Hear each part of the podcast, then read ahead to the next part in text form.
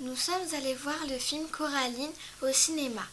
Il a été réalisé en 2009 par Henri Selick. Coraline est une fille ordinaire qui trouve un passage secret qui va la mener à un monde parallèle.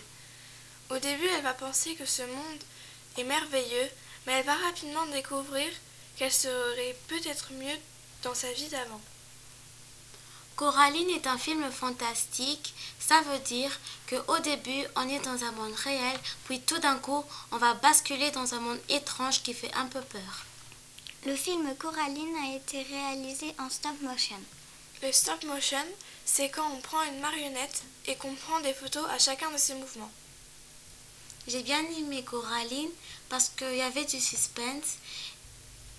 J'ai bien aimé Coraline parce que elle se rend compte que sa vie était meilleure avant et pas dans le monde imaginaire. Coraline va grandir parce que au début elle était, elle était égoïste et elle va devenir généreuse.